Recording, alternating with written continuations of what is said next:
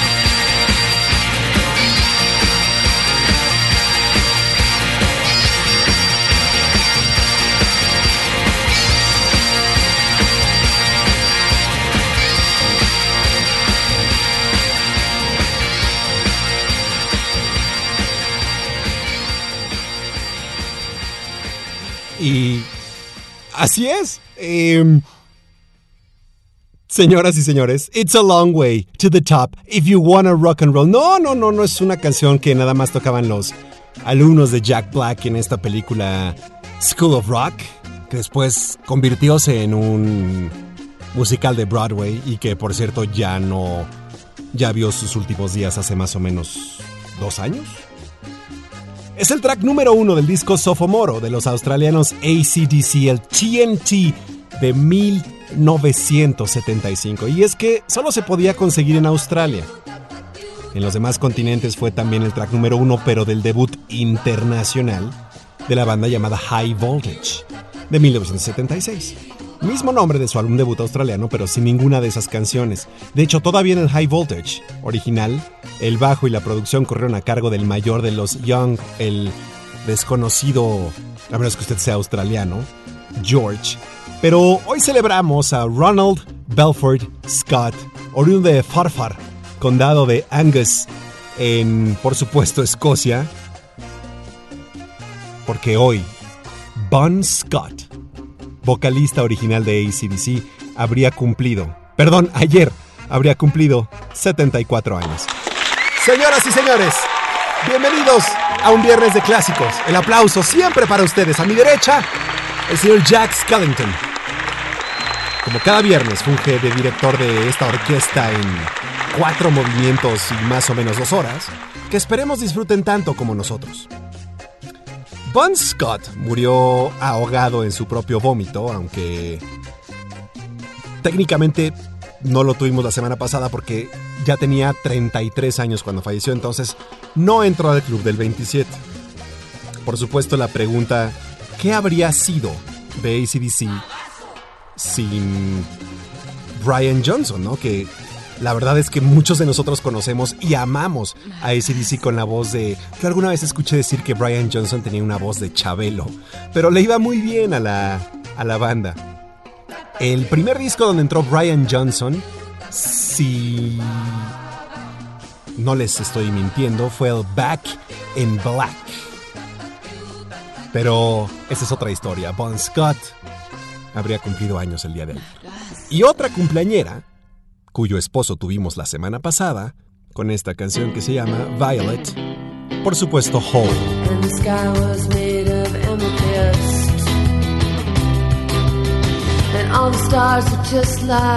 fish. You should learn when to go. You should learn how to say no.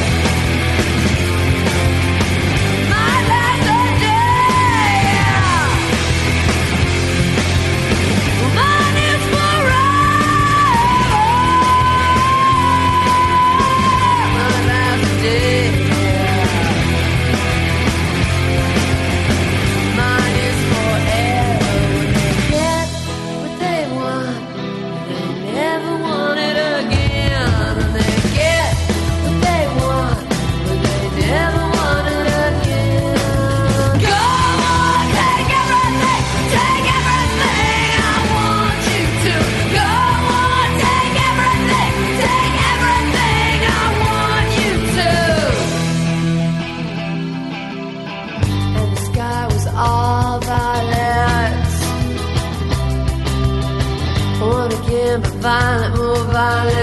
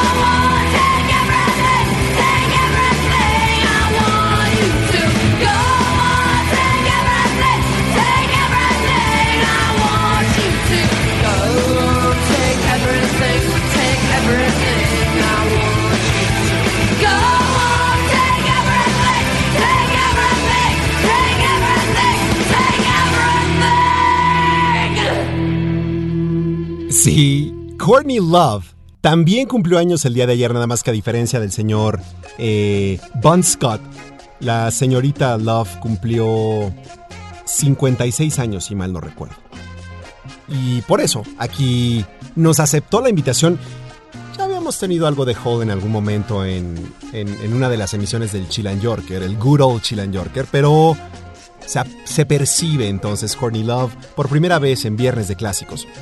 Viernes de Clásicos, eh, que ya estamos en el episodio 15, lo cual significa que si usted se ha portado bien, ha estado más de cuatro meses o ciento, más de 120 días encerrado intentando hacer conciencia civil para no solo no enfermarse usted y los más cercanos, sino no enfermar a las demás personas que lo rodean y que a veces nos olvidamos de quiénes son. Las empleadas domésticas, em, las personas de limpieza del edificio, las personas que incluso laboran en los supermercados, a los cuales mucha gente va nada más para salir de casa.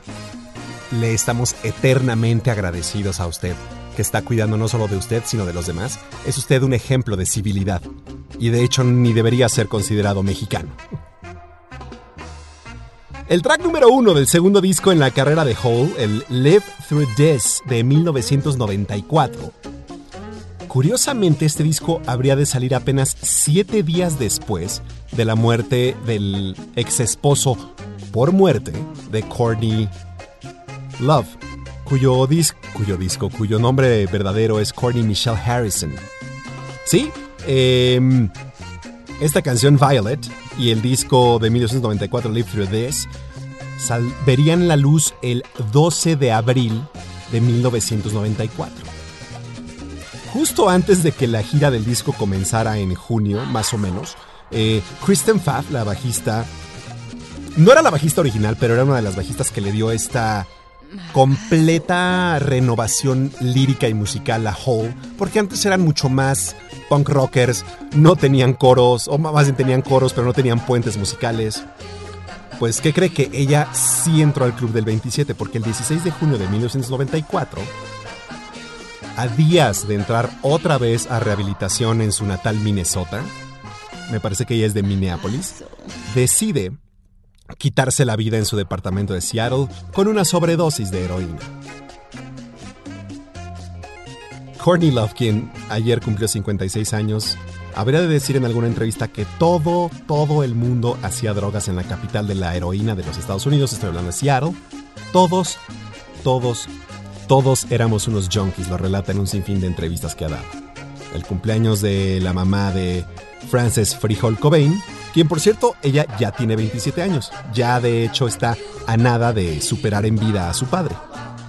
Le aceptamos gustosos la invitación a nuestro programa. Más bien nos aceptó gustosa la, invitación a nuestro programa. Ya que ha detenido el fondo, haremos lo propio porque... ¡Estas pasillo. En otro ejemplo para todo el mundo, Alemania anunció hace unos días que entra en vigor la ley para prohibir todos los plásticos de un solo uso. A partir del 4 de julio, las empresas de este rubro tienen exactamente un año, es decir, al 3 de julio del año 2021, para adaptarse a esta nueva reglamentación. Fueron los epicentros de la epidemia en América y Europa. Hoy, tanto Nueva York como Italia han alcanzado lo que hace meses se antojaba imposible la unidad por 100.000. Sí, y es que tanto Italia como la Gran Manzana han logrado bajar su tasa de mortalidad a 6 y 5 fatalidades por cada 100.000 habitantes por primera vez en mucho tiempo. La empresa sin fines de lucro Brights Across America, basada en Boston, está haciendo una labor increíble en tiempos de la pandemia, ya que está regalando vestidos de novia para las heroínas que trabajan en la línea frontal y trabajadoras de la salud, quienes a pesar de seguir combatiendo implacablemente el COVID-19, encontrarán un pequeño espacio en su apretada agenda para contraer matrimonio. ¡Estas fueron más breves del pasillo! Vamos con la canción que nunca debió ser. Porque hubo una película en donde un cerebro, un atleta, una loca, una princesa y un criminal se despedía alzando los brazos en alto. Don't you forget about me. Won't you come see about me?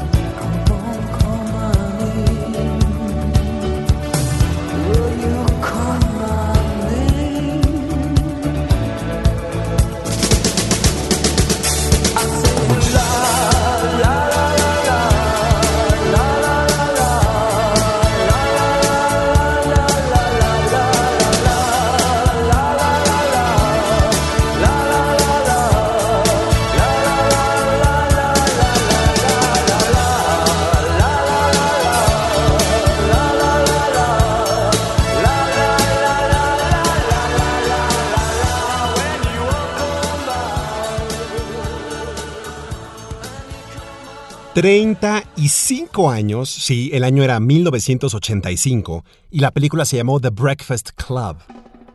Considerada no solo un clásico, sino algunos por ahí dicen que es una obra maestra del fallecido director John Hughes, quien escribiera además estas delicias de películas como de muy de mucho humor blanco, al menos eran películas que si ustedes más o menos de la rodada o papá de algunas personas más o menos de la rodada, como Ferris Bueller's Days Off, por ejemplo, Ferris Bueller's Day Off, disculpe usted.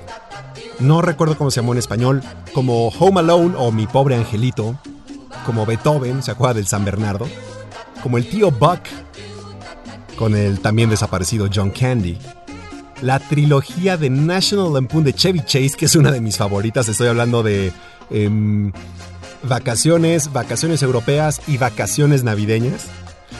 Christmas Vacation es una gran, gran, gran película para, para ver en las fechas. Definitivamente. Es, bueno, a mí se me sigue haciendo súper divertida. Además, el Rusty Griswold, quien es el hijo en pantalla de Chevy Chase, está interpretado por John Galecki. ¿Quién es John Galecki? Usted preguntará. Es nada más y nada menos que Leonard en la teoría del Big Bang o The Big Bang Theory, ¿sí? Lo puede ver a, a Leonard cuando tenía más o menos unos 12 años y todavía no le cambiaba la voz.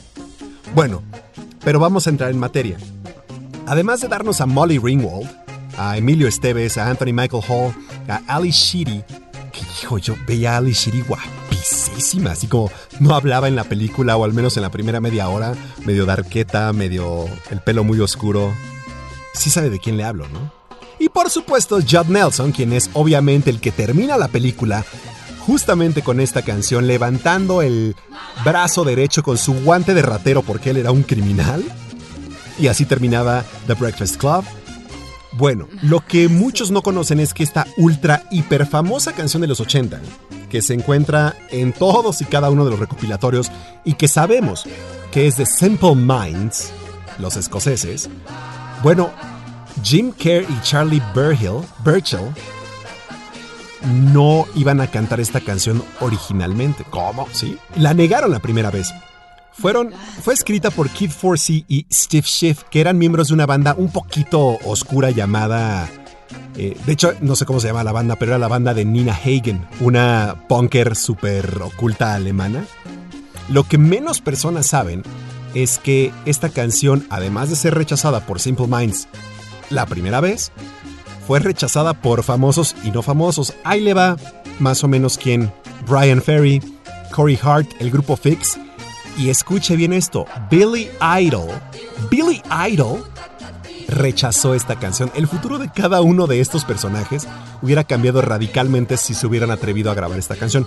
Pero bueno, como le decía, Jim Kerr no quería grabar una canción que había sido escrita por alguien más, pero Kid Forsey, el que compuso y escribió esta canción, era tan fan de Simple Minds que fue a estoquear a la esposa, hablarle cosas increíbles de, de la banda de su señor marido, y fue entonces que ella la convenció para que grabaran esta canción. Eventualmente los de Glasgow la grabaron a regañadientes, sin pensar que se convertiría en el único éxito por el cual el 80% de nosotros recordamos a Simple Minds. Exclusivamente de la banda sonora de The Breakfast Club de 1985. Y así, la canción que nunca debió ser porque casi de hecho no fue. Se pueden apreciar notas en, The Breakfast Club de esta canción al principio de la película, como, como si fuera parte de la banda sonora. Ya después, cuando termina la película, rompe con, con Simple Minds. Pero usted se imagina dejar pasar la oportunidad de grabar un trancazo internacional como estos. Pues el señor Billy Idol, donde quiera que esté, sí se lo puede imaginar. Lo sentimos mucho por él. Tenemos otro cumpleañero. En esta ocasión, pero va a ser la primera vez que en este programa pongamos y le dejemos una canción instrumental. Sí, normalmente las ponemos de, de fondo musical. Pero el mejor banjista del mundo. Escucha esta introducción.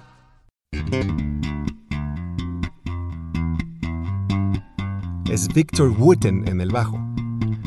Pero estamos por supuesto hablando de Bella Anton Leosch Fleck una canción que le valiera el Grammy, El Ministro Siniestro.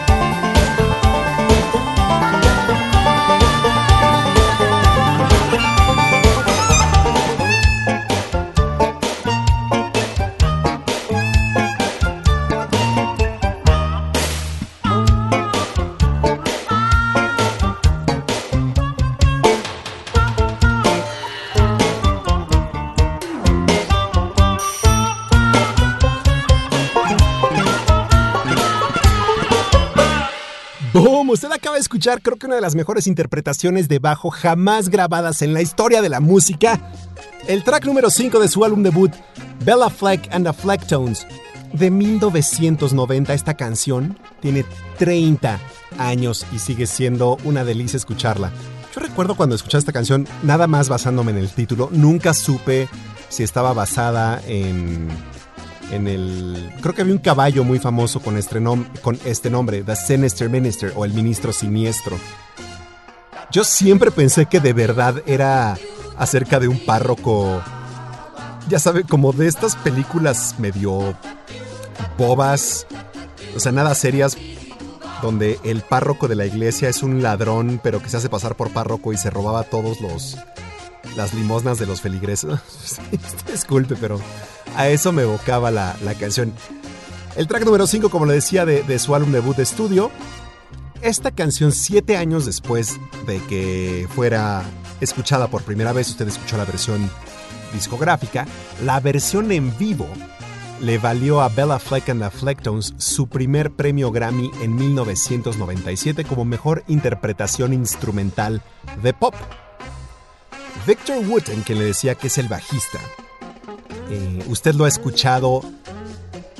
Si es usted fan de Dave Matthews Band, seguramente lo ha escuchado en este material en vivo llamado Live at Chicago, uno de los mejores discos en vivo que existen allá afuera.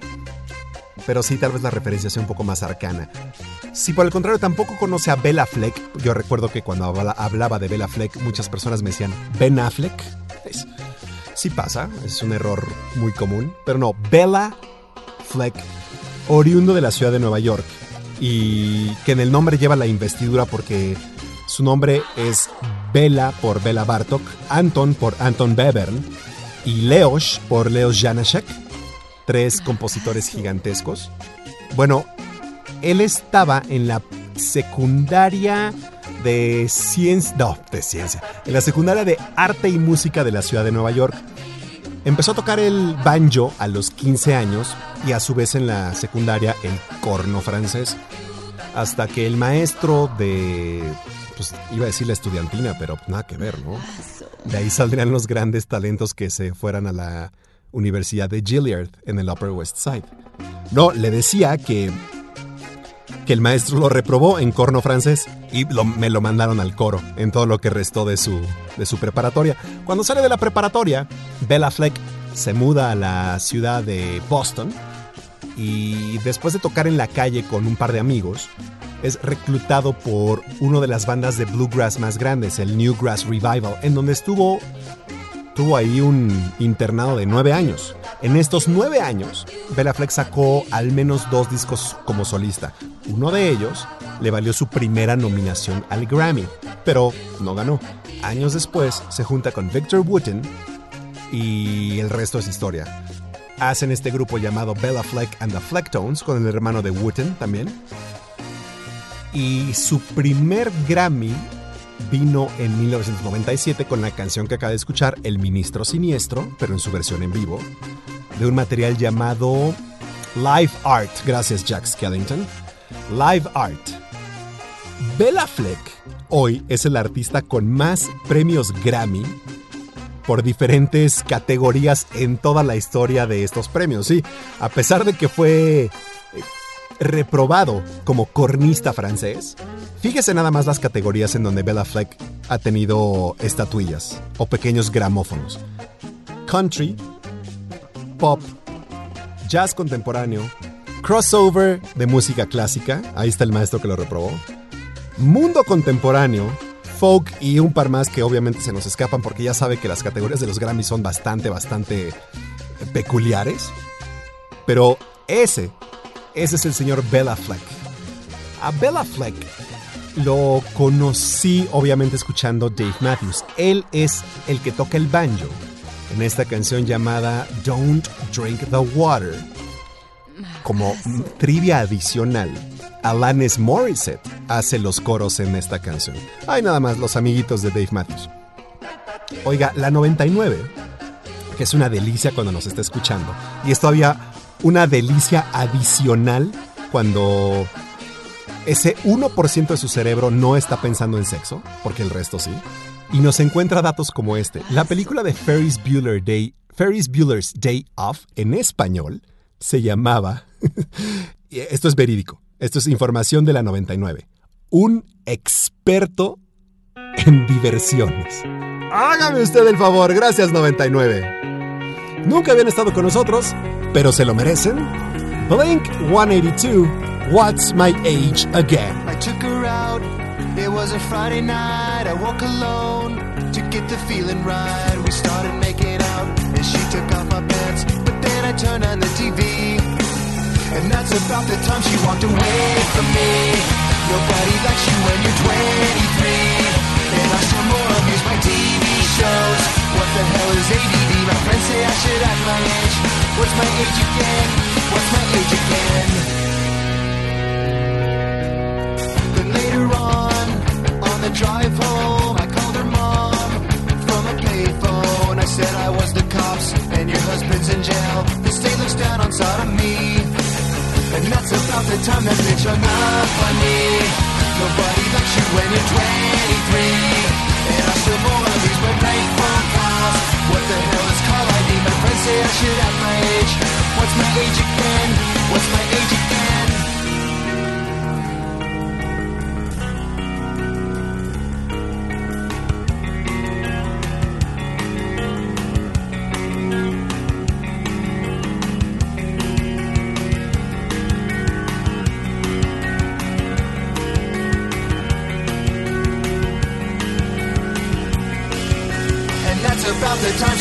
Away from me.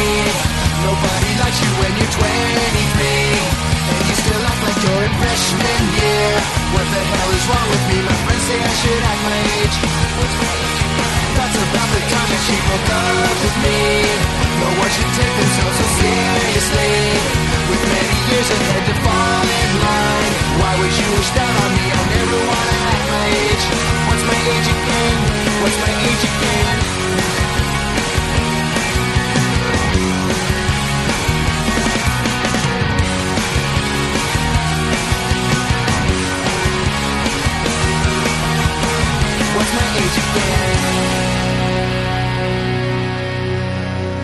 Blink 182, los de Poway, California.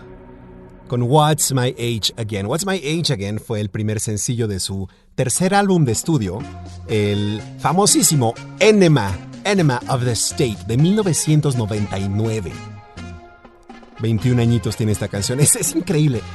Con lo mismo, déjeme contarle, ha visto eh, todo, todo el mundo. Fíjese, la 99 otra vez regresó, ya se switchó a su, su 99 restante el cerebro. Y dice que le encanta ser famosa en el programa y 99. Mira, mira, mira qué tan famosa eres que apenas mencioné cómo está dividido tu cerebro frenológicamente, que todo el mundo está preguntando, oye, y esa 99, oye, y esa 99, ¿qué onda, qué onda con la 99? Así. Ay.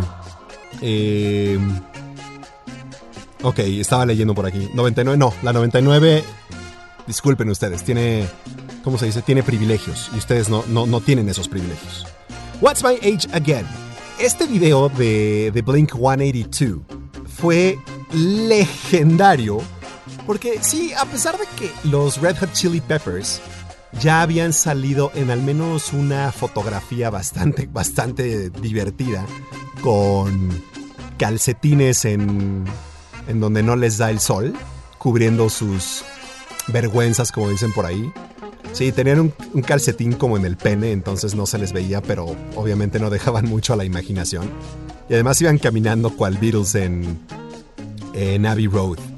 Bueno, Blink 182 lo llevó todavía más adelante, porque todo el video, si usted lo recordará, es el video donde salen corriendo los tres, eh, completamente desnudos, y uno hubiera pensado que, pues que Mark Hoppus y que Travis Barker y Matt Skiba podrían estar ahí con un, eh, aunque sea con una media, ¿no?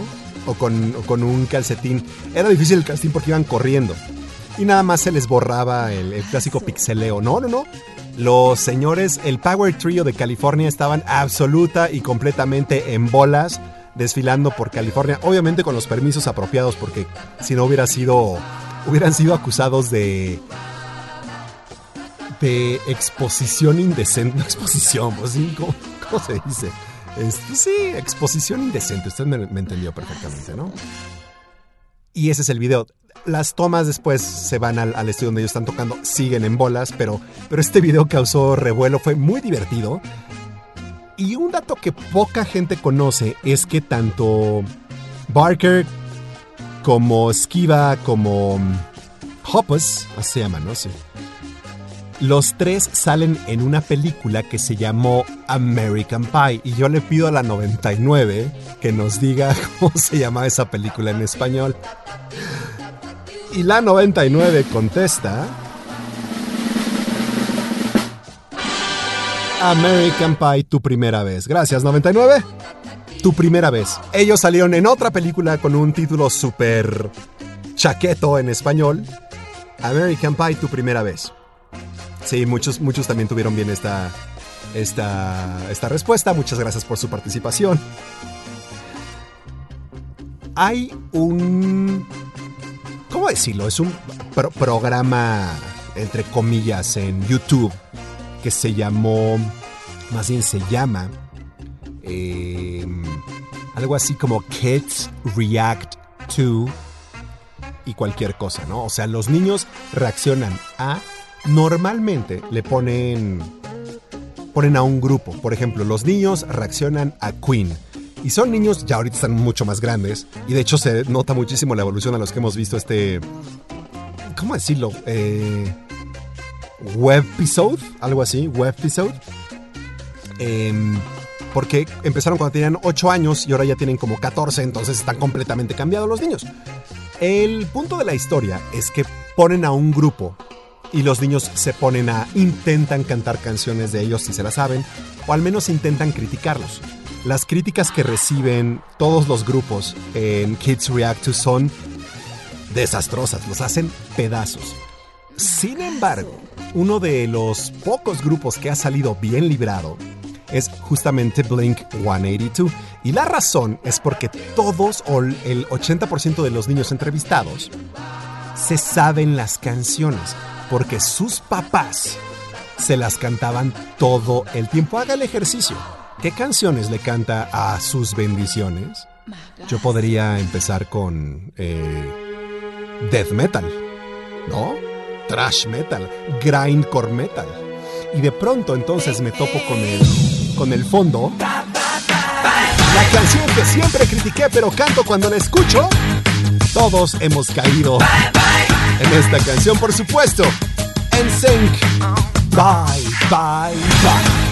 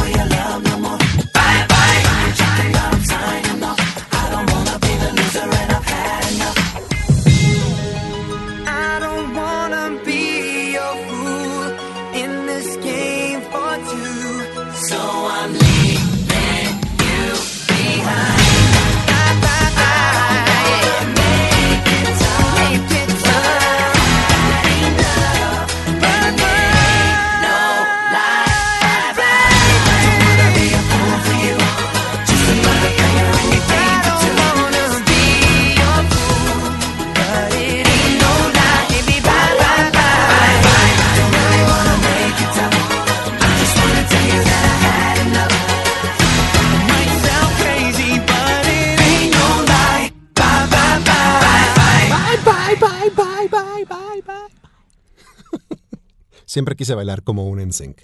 Lo tengo que decir al aire. sí, perdón, bailan increíble y, no, yo siempre los critiqué, pero claro que cantaba cuando los escuchaba.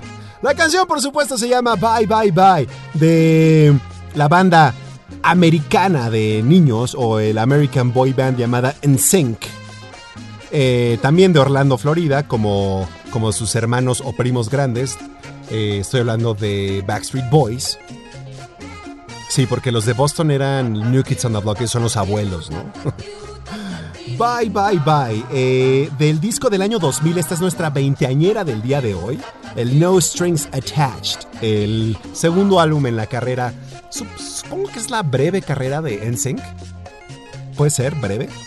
No, no sé, no, no quiero increpar a nadie, pero se me antoja decir breve porque no tenemos mucha como mucha información. Pero bueno, Lance Bass, Joey Fatone, Chris Kirkpatrick, JC Chazez y Justin Timberlake. De todos, yo creo que el único que sí despegó a la fama durísimo fue genuinamente Justin Timberlake.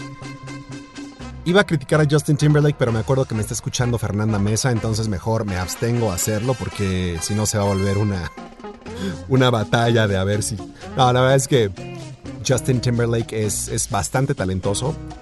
Se casó además, eso es raro porque se casó con, yo creo que una de las actrices, físicamente, no, no la conozco ni mucho menos, pero al menos físicamente de las actrices más hermosas que hubo en su momento. Em, tanto así que mucha gente le reclama a Justin Timberlake, Justin Randall Timberlake, que, em, que de hecho Jessica Biel se perdió en algún momento después de haberse casado con, con su actual esposo, ¿no?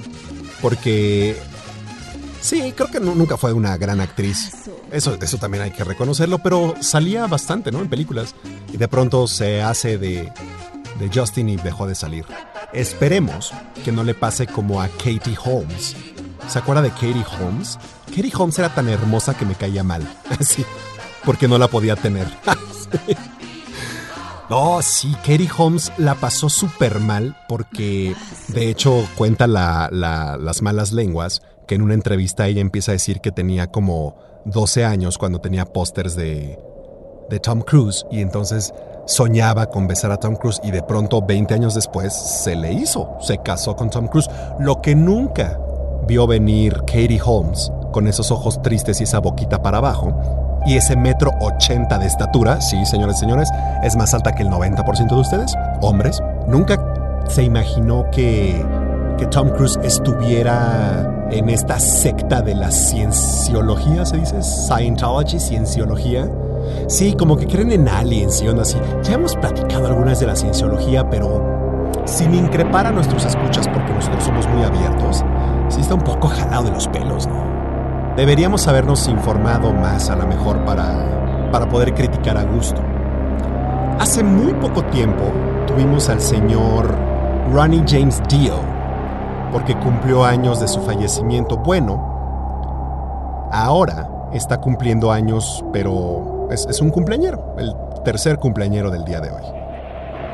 Y nos vamos a ir con una canción eh, muy peculiar en letras, pero gigantesca en feeling Así es. Le estamos subiendo al guatá en este momento. La canción habla de un buzo divino. Ronnie James Dio, donde quiera que estés, descansa en paz. Holy Diver. Holy diver, you've been down too long in the midnight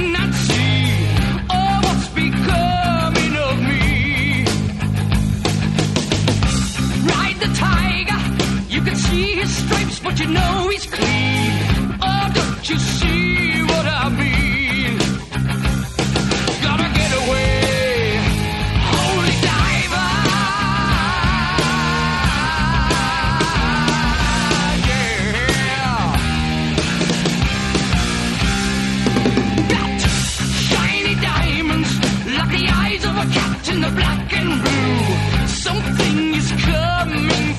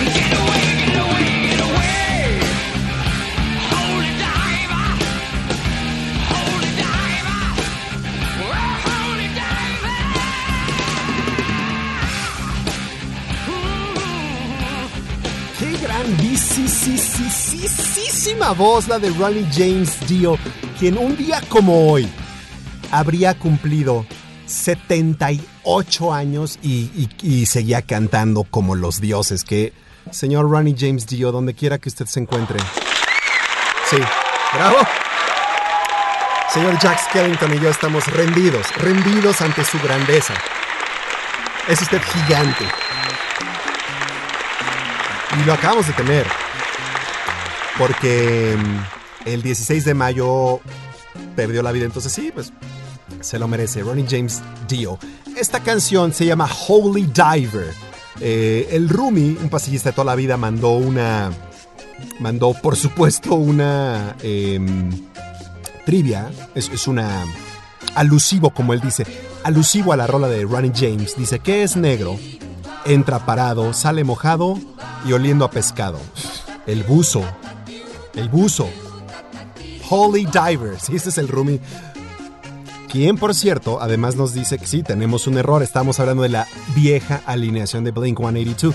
Por supuesto, el baterista, de los mejores bateristas allá afuera, Travis Barker. Travis Barker. Gracias, Rumi. Pero sí, Tom DeLong ya estaba en la, en la guitarra y hacía las voces. Es este, el, aretito en la boca.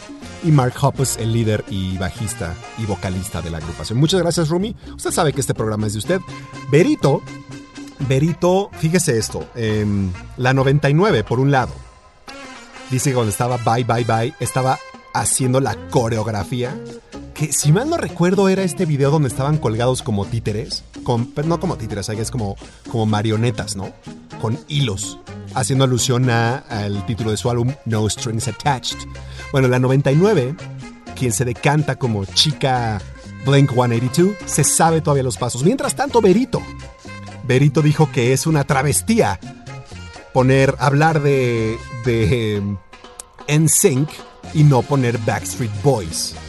Entonces yo sí me imaginé ahí un dance-off entre coreografías de, de NSYNC contra coreografías de, de Backstreet Boys. Sí, siempre quise bailar como uno de esos güeyes. No, no, o sea, no sé. No, es mi, no es mi estilo de música. Lo aprecio bastante. Tanto que lo ponemos. Pero la neta, ¿a quién no le gustaría bailar así como boy band? Ahora, Berito, no te voy a poder consentir el día de hoy. y, y la razón es, es- es bien fácil, es que hay, hay una canción de Backstreet Boys, la cual nunca nos cansaremos de poner. Es más, la pondríamos cada dos semanas, pero no lo vamos a hacer. Pero nos falta mucho, Veritón, porque falta mucho para Halloween. Entonces creo que sabes, sabes exactamente de qué canción hablo. Chance y podemos poner eh, antes del 31 de octubre otra canción de Backstreet Boys prometido. Es más, voy a intentar convencer aquí al señor y la ponemos la próxima semana. Para que vea usted qué otro programa en el mundo le hace caso a sus fieles radioescuchas. Ninguno, gracias Berito, ninguno. Bueno, quedó pendiente del dance-off entre la 99 y Vero. Mientras tanto, ah, claro, déjame decirle de esta canción, Holy Diver. Una de las cosas que le debemos a Ronnie James Dio es el mundo del metal. Le debe a Ronnie James Dio eh, la aparición de la mano cornuta.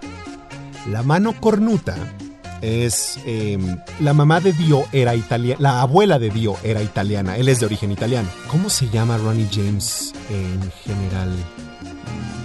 Jack, necesitamos el nombre de Ron. Sí, es, es, es ter- terrorífico no saberme el nombre de Ron, el nombre completo de Ron- Ronnie James.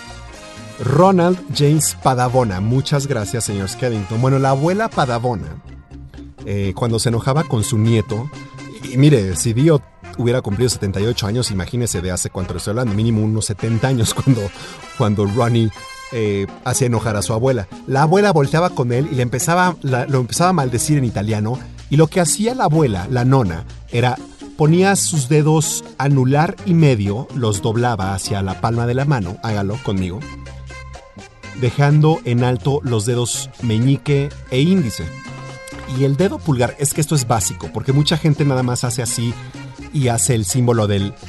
Estoy generalizando mucho, pero es el símbolo del metal. Pues más o menos, pero ese no es el verdadero. El verdad, la verdadera mano cornuta tiene que cerrar eh, estos dedos, el medio y el anular, con el dedo pulgar.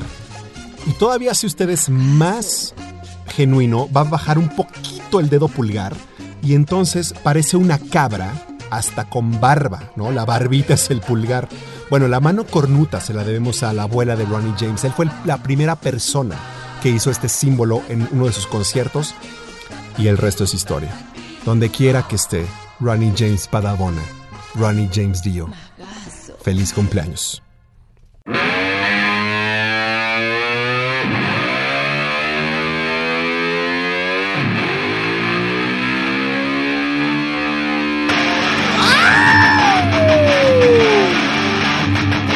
¿Quién podría dar esos scratches de guitarra simulando una motocicleta? ¿Quién le pregunto? Solamente cuatro angelinos. Se llaman Motley Crue y esta canción es para patear su corazón. Kickstart my heart.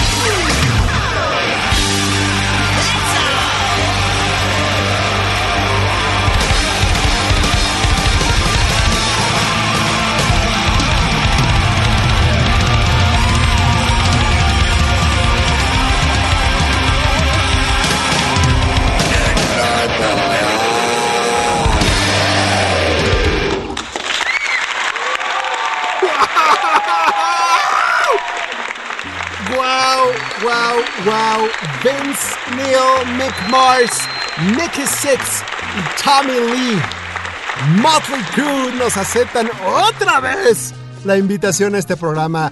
Les encanta Viernes de Clásicos, nos encantan en Viernes de Clásicos. El track número 5 de su quinto álbum de estudio, el Dr. Feelgood, de 1989. La canción, por supuesto, Kickstart. Kickstart My Heart. Gracias, señor Skellington. Eh, coches, coca, mujeres, rock. ¿Qué más quería uno en la vida? Diría Nicky Six. Poco, señor. Poco, señor. Nick, Nicky Six, cuyo. A, ver si, si, si le damos al, nombre original. Bueno, técnicamente el nombre de Nicky Six está perfectamente avalado por el, eh, el condado de Orange en California, si mal no recuerdo. Pero él nació como Frank Carlton Serafino Ferrana. Nicky Six, que escribiera esta canción, Kickstart My Heart. Siempre le cuento la misma anécdota y como nos encanta lo clásico, si usted es un fiel pasillista y radioescucha de toda la vida, ya escuchó esta canción. Lo bueno, lo bueno es que del otro lado de, iba a decir de la línea, pero del otro lado de sus auriculares está el único testigo que presenció este momento. Eh, Motley Crue, quien se estaba despidiendo en el 2016, 2015 tal vez, no recuerdo la fecha, pero el caso es que anunciaron, ya saben. Ahora, ahora sí nos vamos, ¿no? Ya se los, no, ya es la última, ya. Eh, Mick Mars ya no puede, está muy enfermo, entonces no, ya no puede tocar. Creo que eso lo dijeron tres años antes y volvieron a hacer otra gira de, del adiós. El caso es el siguiente. En la Arena Ciudad de México, aquí en, en el, en el Chilango, un grupo bastante ecléctico, pero un grupo delicioso de amigos fuimos a ver a Motley Crue. En algún momento de la noche, la mitad del grupo, estoy hablando del señor que me está escuchando en este momento, nos acercamos literal hasta la barda de enfrente. Llegamos hasta adelante del concierto y fíjese que ya, ya éramos los... Bueno, no, iba a decir que éramos los rucos, pero pues la verdad es que no, el, demográfico era más o menos de la rodada. Termina el concierto, ya sabe, Tommy Lee volando en un eh, adentro de su jaula esta de cabeza tocando, una plataforma se despliega, ahí sí ya no pudimos ver porque estamos tan adelante que quedaron atrás de nosotros en Home Sweet Home, fuego, chicas eh, vestidas de diablesas, eh, estrellas a pentagrama, o sea, una delicia, delicia. Eh, labios pintados, pestañas falsas, de, obviamente de Motley Crue, no de los que asistíamos. Dicen que, que el señor Tommy Lee, baterista de la banda, tiene una energía desbordante, intoxicante incluso, peligrosa. Bueno, se despiden todos, se avienta una plumilla de Nicky Six, la recupero yo, obviamente después de un... Me quedó literal el barrote de la barra, estamos hasta adelante. Me quedó un moretón de- de- con la forma del barrote, pero conseguí la plumilla de Nicky Six. Sale Tommy Lee corriendo. Yo honestamente pensé que, que Tommy Lee era pues, mínimo medía un 80. No, es un poco más bajo. Ha de medir como unos, unos 70 tal vez. Poquito menos, si, si me apura mucho. El caso es que estaba corriendo por, por esta separación entre el público y el, el abismo de la banda, el pit, donde está seguridad y todo eso. Empieza a correr de lado a lado, chocando las manos de todos los que estábamos ahí. Se regresa, vuelve a correr y cuando se echa esta segunda carrera, su servidor y amigo levanta la mano. Es una mano grande. Usted debe saber esto si me conoce y si no, imagínese una raqueta, una raqueta pequeña. Es más o menos el tamaño de mi mano. Sobre todo la mano izquierda es más grande que mi mano derecha y más torpe. Levanto la mano izquierda y, y- y Tommy Lee venía corriendo y justamente en ese momento, ¡pac! Así sonó. Así. Era la cara del señor Tommy Lee con mi mano. Pensé, estuve a nada de... No, o sea, me va, me va, me va a madrear. Y si me madrea, me voy feliz. Me voy feliz. Pues yo, yo me lo madré primero. Se ataca de la risa, se va y entonces volteó a ver al Boris, que nos está escuchando. y, y- y yo era Dios en ese momento para él. Original contra cover, por supuesto. Sweet dreams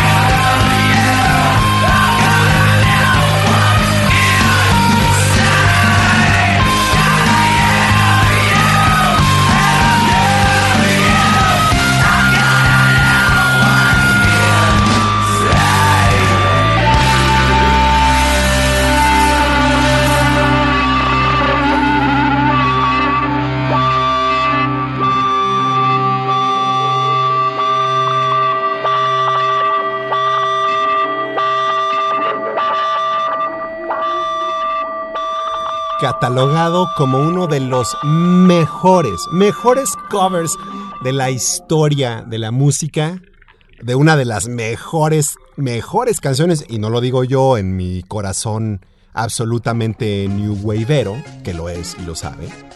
No, lo dice el Billboard Hot 100, porque esta canción, Sweet Dreams Are Made of This, de el dúo inglés Eurythmics, por supuesto, Annie Lennox y Dave Stewart, la, el disco salió en 1983. Tiene 30, y- eh, sí, ¿verdad? 37 años. ¡Ah! 37 años esta canción, la canción original. Sweet Dreams Are Made of This. Por supuesto, sencillo que alcanzó el número uno en el cotizado primer peldaño de los Billboard, los calientes 100 de Billboard. El cover, por supuesto, eh, el, cover ya tiene, creo, me parece que salió en 1996, más o menos, lo cual haría que el cover tuviera ya 24 años. 24 años. Y creo que además no es... em, esta canción, Sweet Dreams Are Made of This, ha sido covereada en repetidísimas ocasiones. Hay una versión de Dr. Alban. ¿Se acuerda de Dr. Alban? Hace mucho que no ponemos eh, Europop, ¿no? Hace mucho que no ponemos Europop noventero. Bueno, Dr. Alban tiene esta versión de Sweet Dreams. Eh, no, es, no, no es muy parecida, pero la, de Marilyn Manson. Es más, la versión de Marilyn Manson que salió en el Smells Like Children de 1995, disculpe, no es 96, de 1995. De hecho es un EP, ni siquiera fue un, un disco, un long play. Pero con esto Marilyn Manson se catapultó a la fama y después justamente cuando salió el Antichrist Superstar, bueno, ¡pah! El resto es historia. Pero el señor Brian Warner hizo uno de los mejores, mejores, mejores covers en la historia. Tan bueno es su cover que ha sido covereado. El cover del cover, sí. Entonces, en, esta sección, como pudo haber atestiguado y como escuchó, le presentamos el original seguido del cover y usted, radio escucha emérito, pasillista de toda la vida, decide con cuál se queda en esta calurosa tarde aquí en los cuarteles generales en la Ciudad de México. No sé si usted la está, la está pasando mejor. El día de ayer fue un gran día para, para nosotros, porque mientras hacíamos la Mientras dejábamos a tono el programa del día de hoy, se avecinó una penumbra que anunciaba una lluvia que rompió como por tres o cuatro horas más o menos. Hoy hizo un calor endemoniado, el sol a todo lo que da, que también no es bueno, ¿no? Pero... Así que si usted está, no sé, eh, en su casa y tiene árboles y los pajarillos trinan mientras usted está escuchando el programa, disfrútelo mucho. Nosotros estamos en- en estamos encerrados por gusto, ¿eh? 100% por gusto. En la cabina Covacha. Es nuestra terapia semanal. Que disfrutamos tanto. Con el favor de su compañía. Tengo que hacer ciertas aclaraciones. La mujer de Boris no, no me creía. Está, al lado de Boris y Boris estaba riendo y estaba atestiguando cada momento de mi historia con Tommy Lee. Y su señora no le creía. Pao, esa historia pasó. Y me, habría encantado que vieras los ojos de Boris, así como cuando cuando cachas al ratón de los dientes o cuando, ya sabes, un momentazo así, así me observaba Boris. Me- me observó. Sí recuerdo que, de hecho, yo parecía gigante, o sea, me, veía así como para arriba. Se, se llevó las manos a la boca porque no lo podía creer y me dijo, no puedo creer lo que, no puedo creer lo que, lo que mis ojos me permitieron ver. No lo puedo creer. Porque si no hubiera estado aquí jamás en la vida, te hubiera creído. Gracias. Pao Boris, un saludo para ustedes. Tengo que hacer otra aclaración. Yo dije que Verito era chica Backstreet Boy. No. Verito es todavía más hardcore y es chica New Kid on the Block. Que si le ponemos una de New Kids. sí. oh, Verito, la neta, la neta, la neta es que hemos puesto co- cosa rara, ¿eh? Pero al menos llevamos en 15 programas, 15 episodios, Dos de ellos ya nos han acompañado, los de Boston, Massachusetts. Tal vez nos puedan acompañar una tercera vez. Oiga, los que sí hace mucho no nos no nos acompañaban eran los ingleses. Esta canción es del 2003. Es increíble que esta canción tenga 17 años. No lo podemos creer. El trío más cool de todo el rock. eh, después de Rusty Eye, por supuesto. Muse, Hysteria.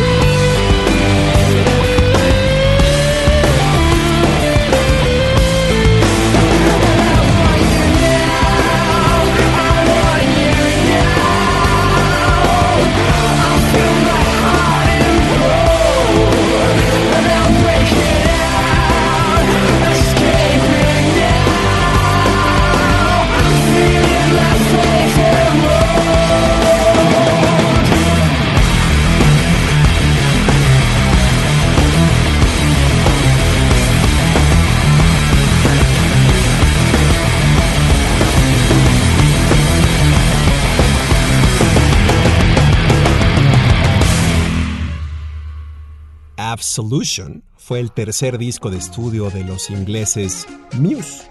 Por supuesto estamos hablando de Matt Bellamy, considerado yo creo que uno de los mejores guitarristas de los últimos 15, sí, sí me la, me la compra, 15 años. Eh, Chris Wolstenholme y Dominic Howard. Tres personas que hacen... Fíjese qué, interesante, eh, si hubiéramos tenido a Rusty Eye hoy, hubieran, hubieran sido tres tríos, ¿no? Porque tuvimos a Blink 182, tuvimos a Muse, nos faltó el Rusty Eye, pero a, ver si... O sea, Rusty Eye definitivamente yo la considero la banda de casa. Entonces, a ver si de casualidad, ya, ya se lo dijimos, eh, aceptó. Entonces, si usted está entusiasmado por tener en la línea a Mr. Rust, estamos esperando que la próxima semana, con un poco más de planeación, nos acepte la invitación y que presente al menos una de sus rolitas si no sale del nuevo disco. Esperemos que lo tengan. Esperemos tenerlo aquí la próxima semana. La canción, por supuesto, se llama Hysteria. No se confunda con el platinado y súper exitoso álbum de Def Leppard. No, la canción se llama se llama Hysteria. Venía en el tercer álbum de estudio, el Absolution, del año 2003. un álbum que, que tiene. Ahí, le va la lista de los sencillos porque es brutal. Stockholm Syndrome, Time is Running Out, que hemos tenido en, en este espacio. Hysteria, la que usted de escuchar. Sing for Absolution, Apocalypse Please y Butterflies and Hurricanes. Después del Absolution, que de por sí el, el disco anterior, el Origin of Symmetry, ya era. ya era gigantesco. Este Absolution sí, ya. O sea. de- definitivamente los puso en otra órbita a estos señores. Tanto que en uno de los festivales más laureados de al menos de, del año 2000, o sea, de la primera década de los 2000, estoy hablando del Coachella de 2004, sí, aquel legendario Coachella que contó con Air eh, en el primer stage, contó con The Cure, contó con Radiohead, eh, Air también por ahí, Flaming Lips, fue, eh, un festivalazo, considerado uno de los mejores de la década, si no es que el mejor. Justamente porque un día cerró The Cure. El primer día cerró Radiohead y el segundo día cerró The Cure. Fue, fue algo sin precedentes. Muse, que ya tenía este material, estaba a un par de años de sacar el Black Holes and Revelations, ¿verdad? Fue ese disco tocada en el Stage 2 a las 12 del día del domingo. Ah, creo que del sábado. No estaban tan mal. Del sábado.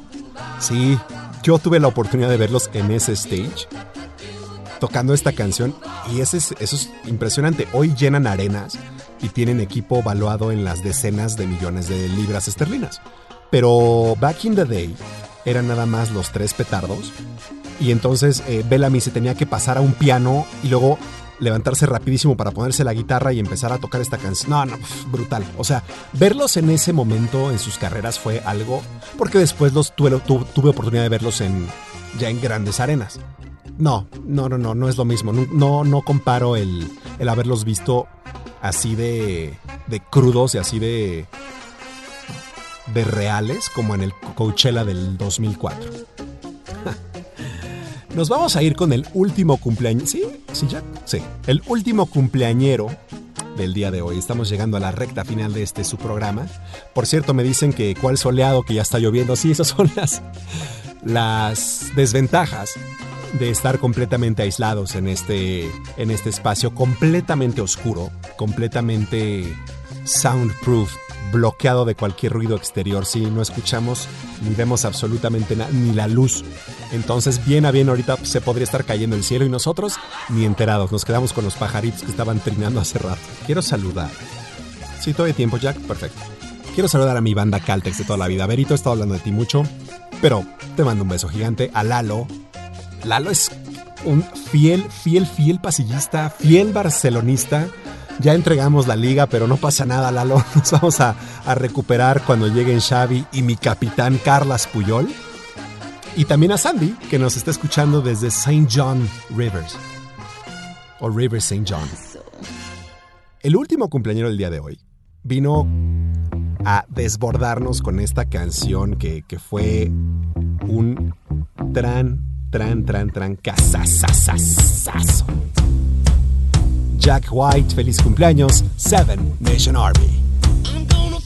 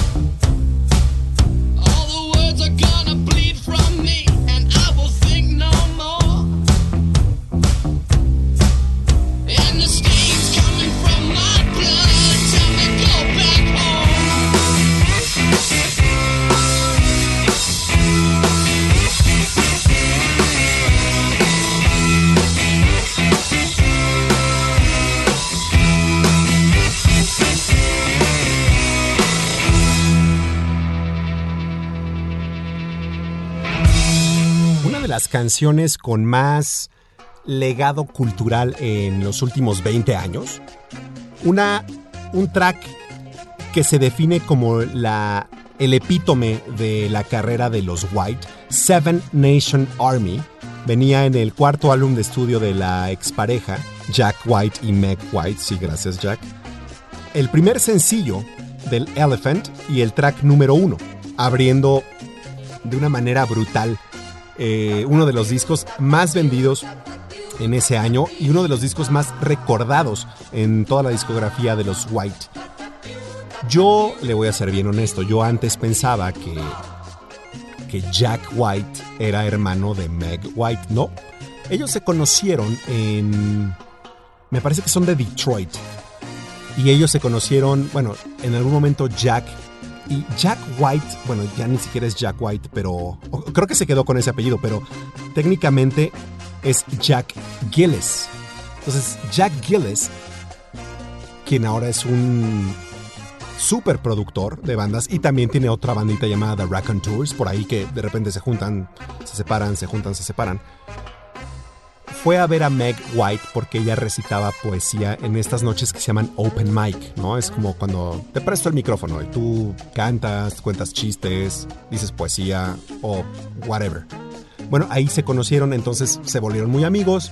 Jack White estaba tras los huesitos de Meg y eventualmente empezaron a salir, eventualmente se casaron. Y contrario a, lo establecido, Jack Gillis adopta el apellido de su esposa Meg. Y yo, yo honestamente pensé, no, no se burla de mí, pero cuando hablaban de Jack White y Meg White, yo pensé que eran hermano y hermana. Porque además son como muy parecidos, ¿no? El hecho de que ambos se pintaron el pelo de negro y todo el tiempo vestidos de rojo, negro o blanco. Y hay una anécdota interesante. Jack cuenta que a Meg le gustaban mucho los, los caramelos de menta, ya sabe, justamente estos eh, blancos con, con rojo. Y de ahí todos sus discos y todas sus apariciones en esta paleta de solamente tres colores, negro, blanco y rojo. El negro, bueno, lo adicionaron ellos, pero... Pues sí, yo pensé que eran hermanos los White, no, para nada. Eh, Seven Nation Army es una canción tan, como le decía, tan... que tiene un legado cultural tan grande que ni siquiera podemos describir cuántas, cuántos equipos deportivos utilizan el, la introducción como, como himno.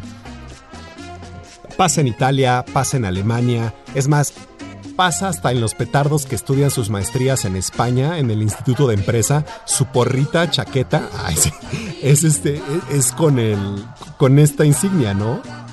El opening, curiosamente, que uno podría pensar que es pues, no-brainer, ¿no? Es un bajo. No.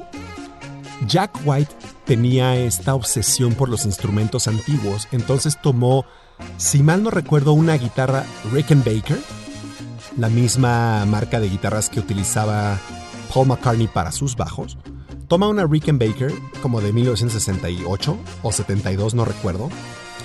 La, la pasa a través de 400 amplificadores de tubos, pero adaptan la señal a una octava abajo con otro efecto análogo. Es importante, Jack White nunca grabó en digital.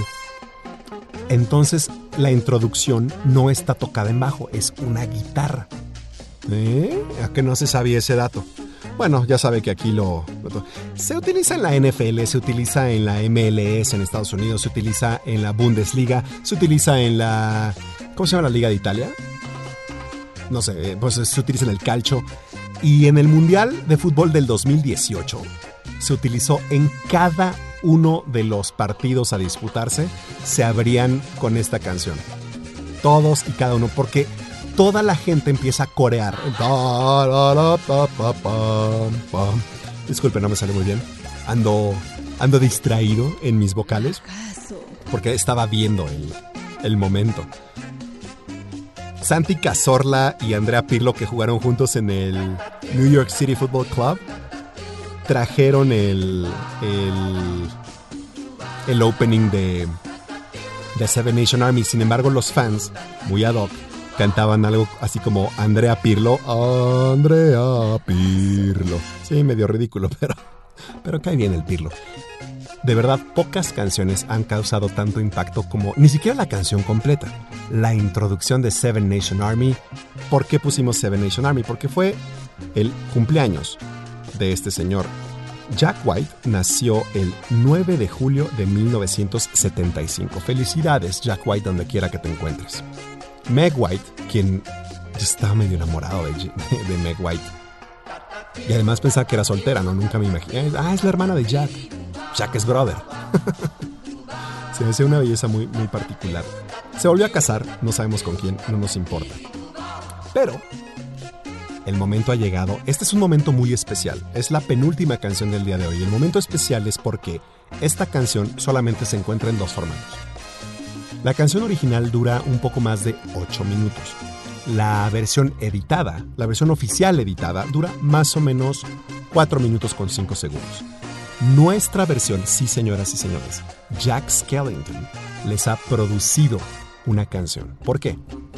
Jack dice que la versión original dura mucho tiempo y además tiene más o menos 3 minutos entre introducción y outro que no funcionan. La versión editada desafortunadamente corta nuestra parte favorita de la canción, solamente se escucha tres veces. Jack se la va a regalar 12 veces. Y en nuestra versión está el polémico verso que está el día de hoy prohibido por hacer referencia a un término homófobo. Vamos a después explicar por qué si lo, si lo, si lo mantuvimos y vamos a, vamos a ver si le gusta la versión de Jack Skellington. Por supuesto, la canción es por un grupito que se llama Dire Straits. Y es una de las canciones más increíbles que tienen en toda su discografía. Por supuesto, la guitarra eléctrica tocada como guitarra clásica, como, como debió haber sido toda la vida. Money for nothing. Look at them yo-yos, that's the way you do it. You play the guitar on MTV. That ain't working, that's the chicks for free. Now that ain't working, that's the way you do it. Let me tell you, them guys ain't dumb. Maybe get a blister on your little finger. Maybe get a blister on your thumb.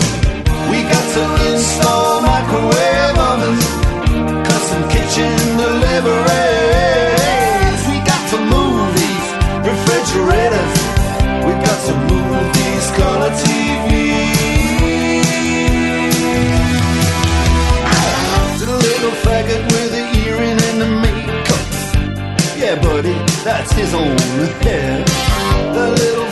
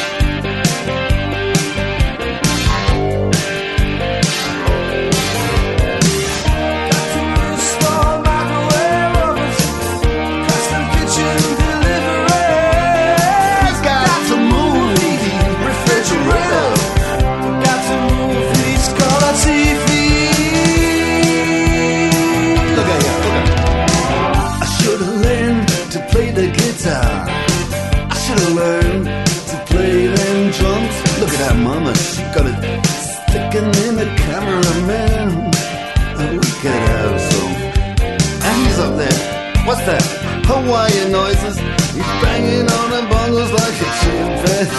Oh, that ain't working. That's the way you do it. Get your money for nothing. Get your chicks for free. We got to install microwave oven, custom kitchen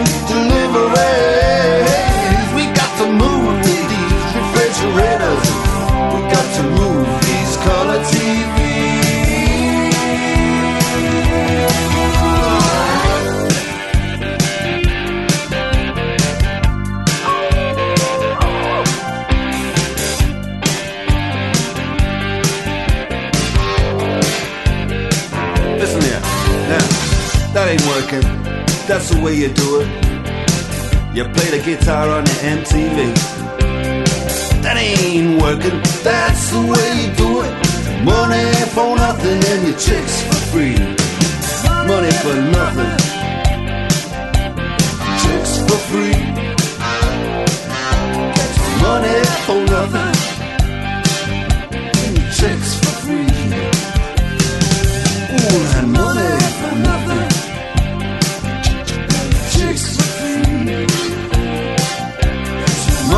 For nothing. Chicks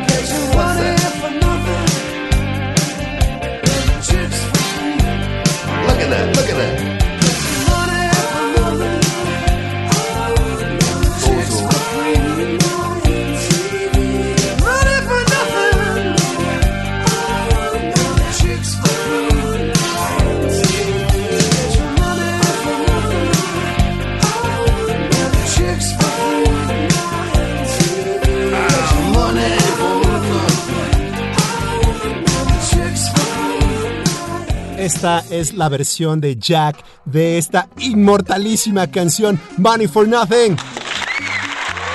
¡Ay, Jack! Money for Nothing.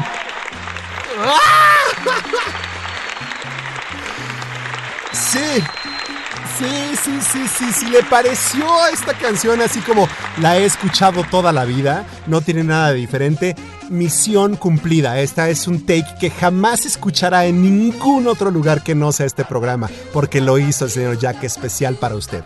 La canción, por supuesto, se llama Money for Nothing de Dire Straits. En esa guitarra y voz inmortales del escocés, del Glaswegian, el oriundo de Glasgow, Mark Knopfler, uno de los mejores guitarristas. Él no tocaba, no toca con plumilla. Él toca la guitarra eléctrica como si estuviera tocando una guitarra acústica. La plumilla que normalmente rasga las cuerdas tiene un sonido muy particular, entonces en la, en la guitarra de Knopfler nunca se nota. También tiene- ha tenido una carrera como solista brutal. Este señor es un genio. Y esta canción, bueno, eh, esta, este corte exclusivamente de Viernes de Clásicos es simplemente porque nos encanta, nos encanta la última parte, la de I want my, I want my, I want my MTV. Usted disculpe, pero jamás, jamás, jamás en la vida podremos llegar a esos falsetos de, por supuesto, el señor Gordon Matthew Thomas Summer. Gracias, Gordon Summer. Sí, esos falsetos y esa impecable voz de fondo es nada más y nada menos el señor Sting.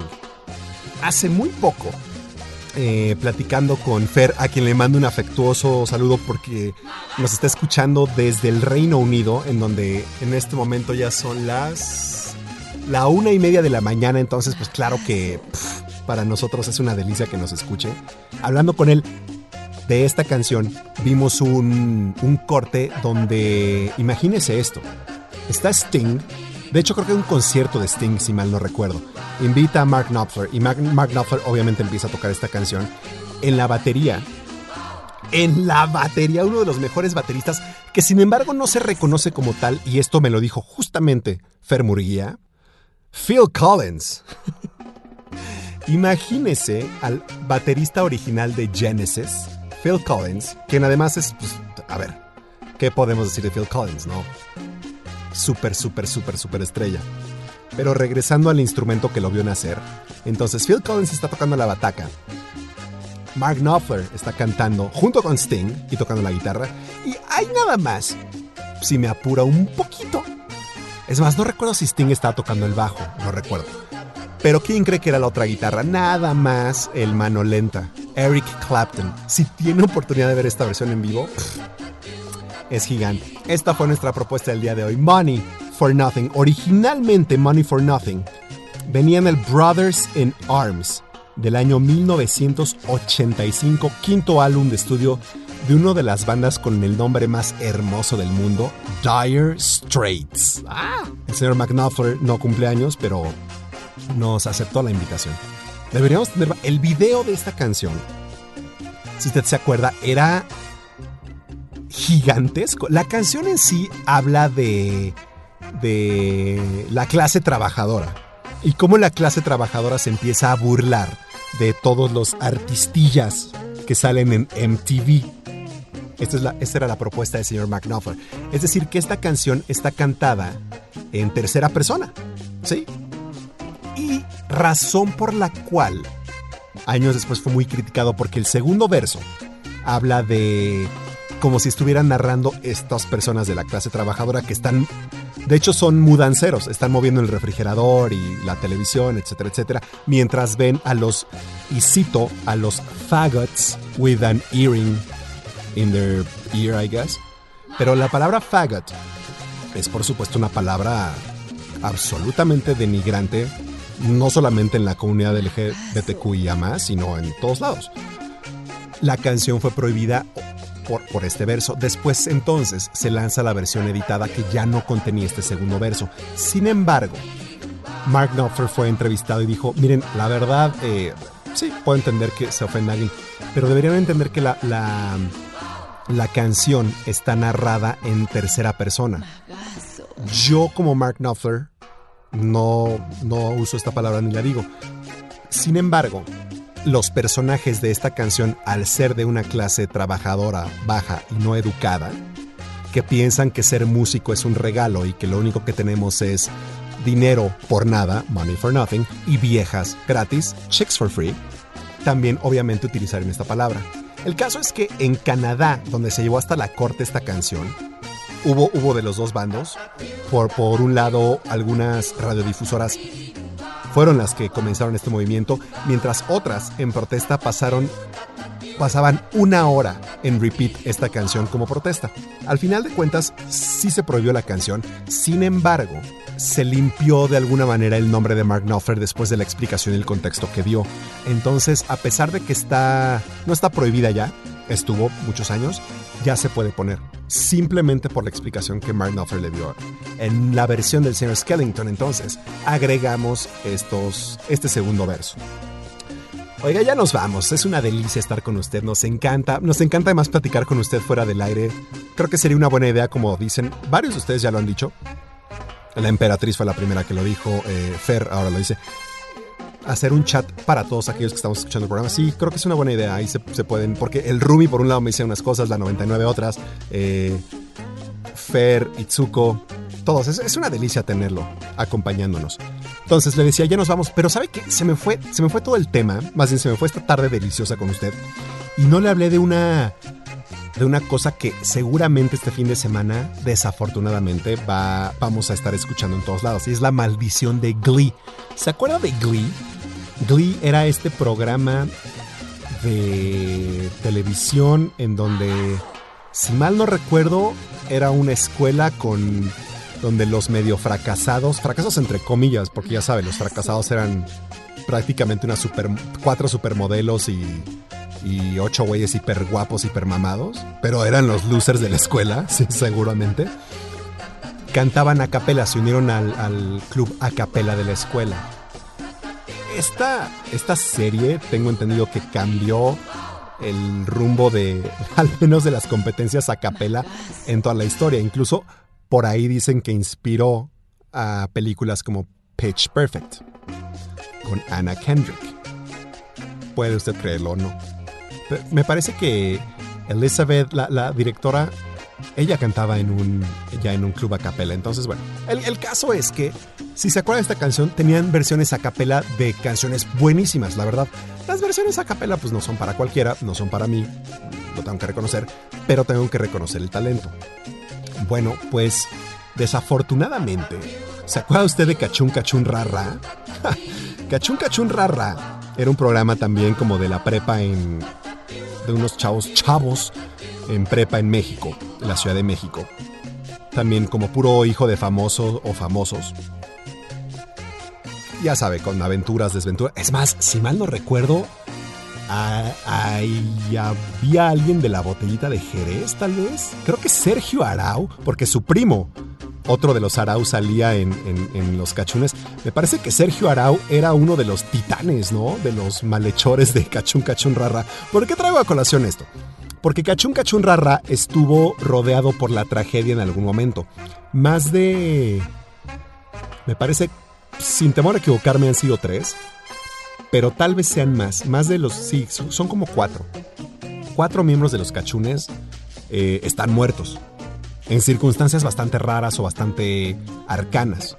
Muchos, por ejemplo, parece que se enfermaron de SIDA y como eran los 80, 90, nunca se dijo. Y así. Porque ahora, ¿cómo voy a mezclar el tema con Glee? Bueno, Glee, em, esta serie americana, tres, bueno, dos de sus actores principales ya fallecieron. Estoy hablando de un cha- chavo que se llamaba Cory Monteith, que sí era como súper principal. Él se murió de una sobredosis de heroína y alcohol en Vancouver. Así. De hecho, creo que era el novio de Leah Michelle, que era la otra protagonista, que esa nariz a mí me provocaba cosas, hasta que descubrí que era uno de los peores seres humanos del planeta Tierra, y entonces me dio asco. Así, literal, ¿eh? Todos y cada uno de sus compañeros, y más bien excompañeros, la describen como la peor persona de este planeta. Imagínense que no una persona te diga eso, sino todos tus ex colaboradores, sin equivocarse y sin tentarse el corazón, digan, eres la peor persona de este planeta. Hijo, debe ser, debe ser algo, ¿no? Leah Michelle, bueno, Cory Monteith se murió de una sobredosis. Y tal vez él, sí, Mark Wayne Salling, que era como el, el gandaya y el malo y el jugador de americano, pero que eh, descubre su vocación real en el club a capela. Sí, medio chafa la serie, ¿no? Bueno, este, este cuate, Mark Salling, que también era muy famoso, el 30 de enero del 2018 se suicidó. Eh, escuche la, la- razón por el suicidio. Es, es- es algo también medio... Le decía, Cory Monteith, por hasta los huevos, se murió. Este cuate Mark Salling se, se suicida. La razón de su suicidio todavía está más mórbida. Se suicidó porque en una redada lo cachan con más de 60 mil fotografías de pornografía infantil y más de 600 videos. Eh, estaba para irse 20 años refundido a la cárcel y con todas las de la ley y qué gusto. Después de declararse culpable y aceptar, le dieron, le iban a dar entre 5 y 7 años y días antes del juicio para o más bien creo que días después del juicio y creo que tardan más o menos un año ya en llevarte a la cárcel, se suicidó. No soportó y se suicidó. Entonces aquí van ya dos personas de Glee. Desafortunadamente una de las de las actrices, de las mejores actrices de Glee, porque sí, sí llega a ver esa serie. Eh, la puertorriqueña americana, eh, supongo que es un pleonasmo, ¿no? La, la puertorriqueña Naya Rivera, que de hecho tenía, sacó un libro justamente en donde hablaba de la relación que tenía con Leah Michelle y nos enseñaba todo la las razones por las que ella creía, no equivocadamente, que esta persona era un pedazo de mierda, lo es. Desafortunadamente, hace dos días rentó un, un barquito, un bote, para llevarse a su hijo de cuatro años, que estaba de vacaciones. Bueno, hay que todos estamos de vacaciones, ¿no? Se lo lleva al río Pirú o algo así en California, en algún lugar de California. Le digo, renta este bote por tres horas. Cuando las tres horas, eh, a las tres horas no regresan el barquito, pues se empieza a preocupar la gente. Mandan otro bote a buscarlo y el bote se veía, ¿no? Ya fueron a acercarse así como, oiga, pues ¿qué pasó? Y encontraron a su hijo dormido adentro. Oye, tu mamá, Eh, no, pues nos metimos a nadar y yo regresé al, al barco, me subí y mi mamá no. Wow. Entonces, lo más probable, el día de ayer ya cancelaron la búsqueda, búsqueda de Naya Rivera y se volvió ya más bien una recuperación. Eh, no hay indicios de que Naya Rivera haya sobrevivido y lo más probable es que, que se haya ahogado en el lago Pirú, que por su por si fuera poco no es un lago natural, me parece que es de estos lagos artificiales que inundan, así como en Valle de Bravo. Entonces abajo hay una cantidad ridícula de árboles, de, de de, basura, de cosas así, que nadie que es vecino del lago Pirú se mete a nadar porque saben los peligros que hay. Pero desafortunadamente no hay anuncios para los turistas, entonces creemos que Naya Rivera es la tercera víctima que cobra la maldición de Glee. Y sí nos sentimos un poco un poco tristes porque esta, esta persona sí era era una buena tipa, guapísima, hiper talentosa, cantaba increíble y además nunca se cayó la boca para apuntarle el dedo a, a, los pedazos de mierda como Lía Michelle. Entonces, bueno, es con un corazón pesado, it's with a heavy heart, que tal vez nos tengamos que despedir de, de Naya Rivera. En los próximos días saldrá, y lo más probable es que en los próximos días salga esta parte de la, de la maldición de Glee. Lo escuchó aquí usted primero. Sí, es un poco mórbido, pero teníamos que, teníamos que decirlo. Ya nos vamos, señoras y señores, con la última canción del día de hoy. Es un cover, por supuesto, pero cuando un ex Beatle hace un cover, pues, es gigante, ¿no? Nos encanta hacer radio para usted. Que tenga un excelente fin de semana. Saludos a todos los que nos saludamos. Stand by me, John Lennon.